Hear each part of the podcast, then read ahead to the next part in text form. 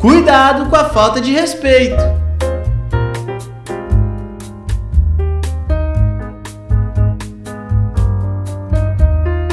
Queridos e queridas, sejam bem-vindos ao Café com Bolacha, o seu podcast de filosofia, para provar que boas reflexões cabem sim no tempo de um cafezinho. E eu sou o Prof. Toninho, e agora, aos domingos com Café com Bolacha, para você ter aí um finalzinho de semana e o início de outra semana bem interessante, pensando, refletindo, para que você possa estar cada vez mais conectado com a vida que você merece, com a vida que é legal, com a vida que merece ser refletida. Beleza? E hoje eu vim trazer para vocês um tema alegrador, um tema inspirador, um tema chamado de respeito. Quando nós ouvimos a palavra respeito, automaticamente nos é colocado o outro, a dignidade do outro, o que o outro significa. E o respeito é tão importante para nós que quando Kant vai escrever a sua teoria, ele diz que o único sentimento que pode nos servir como base para uma ação correta é o respeito. Como assim, professor? Olha que interessante o que o Kant diz. Eu vou trazer aqui para você o conceito e aí eu vou refletir bem bonitinho. O Kant nos diz o seguinte: uma ação perfeita, uma ação moralmente correta, com valor moral, é uma ação que tem como base a razão e não seus sentimentos. Porque afinal de contas, quando você coloca os seus sentimentos na balança, o que acontece? Você acaba sendo diferente de todo mundo e automaticamente você quer privilegiar o seu sentimento e não o do outro.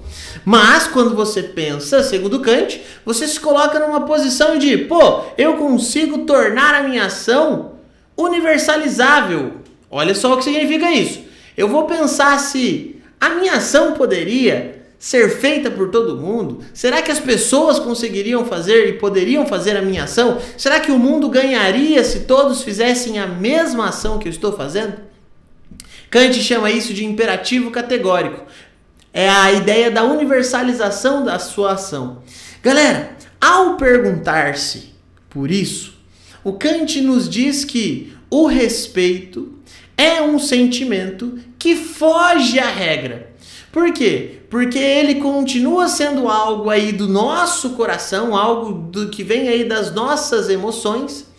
Porém, o respeito leva em consideração a dignidade do outro, leva em consideração o valor do outro. Ao entender a noção de respeito, eu também consigo compreender o valor que o outro possui. Então, segundo Kant, esse sentimento não privilegia a minha sensação, o meu emocional, as minhas emoções, mas sim privilegia o que o outro está sentindo, o que o outro vai colocar ali naquela, naquela situação, naquele momento. Eu gosto muito de pensar é, na sensação do respeito quando a gente fala de casa, por exemplo. Olha que interessante. Se você está chegando na sua casa e você percebe que está tudo organizado, tudo limpo, tudo maravilhoso, e você entende que naquele dia alguém se dedicou a limpar a casa, ou o pai, ou a mãe, enfim, alguém que estava ali enquanto você estava fazendo a sua jornada. Você chega em casa e está tudo limpinho e você porventura vê que o seu tênis, seu sapato está sujo. Você tem duas ações. Uma, que é a mais confortável, que vai dizer respeito à sua vontade, que é entrar como você veio, porque é muito mais tranquilo, não precisa de burocracia, só vai. Mas a consequência disso é sujar o chão. No entanto, você também tem a hipótese, a possibilidade de olhar e falar: pera, alguém dedicou tempo, alguém dedicou uma força, uma tarefa, um trabalho para colocar isso aqui nessas condições. Seria de bom grado que eu tirasse o meu sapato e levasse a mão até lá na lavanderia, por exemplo. Quando você olha para essa segunda ação, você está automaticamente se colocando no lugar do outro. É um sentimento, sim, mas ele vem muito conectado com o seu pensar no próximo, com a sua capacidade intelectiva. Então, o respeito pode ser a base de uma ação, porque você ao se colocar no lugar do outro fala: "Epa, acho que as pessoas não deveriam fazer isso ou deveriam fazer isso". Então você está universalizando. Automaticamente o respeito te torna uma pessoa extremamente humana. Então, quando perguntam para mim assim, prof, qual que é o seu maior objetivo dando aula? Qual é o seu maior objetivo na vida? Se você não fosse professor, o que você seria? Eu tento todos os dias entender que na vida humana poucas coisas nasceram prontas e significadas e nós estamos significando ao longo dos dias. Mas uma delas é o valor do outro. O valor do outro é aprendível. No entanto, cada ser humano nasce com o seu próprio valor. Então, ao pensar no outro, ao pensar em outras pessoas, ao pensar no próximo e colocar-se ali como uma condição de pensante, uma condição de ser racional, você também dedica a ele respeito o que faz com que a sua ação se torne uma ação moralmente legal.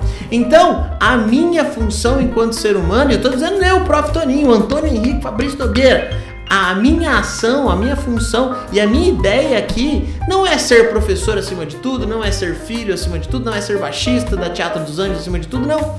O meu maior propósito é entender que todo ser humano é digno de respeito. E quando eu digo todo, eu digo todo mesmo. Não cabe a mim, não cabe a você julgar a cor da pele, a religião, é, a nacionalidade, as condições, enfim, as escolhas. Ai, mas tem tal pessoa que merece isso, tal pessoa que merece aquilo, beleza? É super entendível. E aí a gente vai entrar na política, na sociedade, na justiça.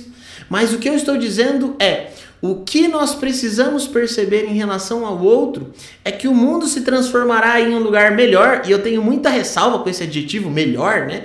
Mas o mundo se transformará num lugar melhor quando as pessoas começarem a procurar o respeito umas pelas outras. Porque desse modo nós vamos pensar e sentir o que outras pessoas também poderiam sentir e pensar com as nossas ações. Imagina só que da hora o seu pai, sua mãe, enfim, quem limpou a casa, chega e percebe que você teve o cuidado de retirar os seus sapatos e deixá-los lá na lavanderia para permanecer ali intocável aquela brilho, aquela, aquele brilho do chão. Entende? É esse tipo de pensamento que transforma o mundo num lugar mais habitável, um lugar mais humano, onde as pessoas querem estar.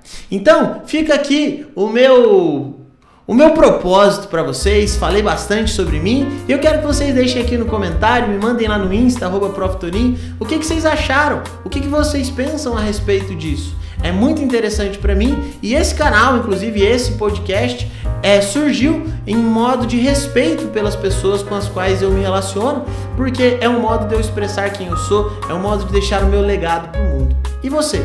Qual o seu legado? O que, que você está pensando? O que, que você pensa a respeito do respeito.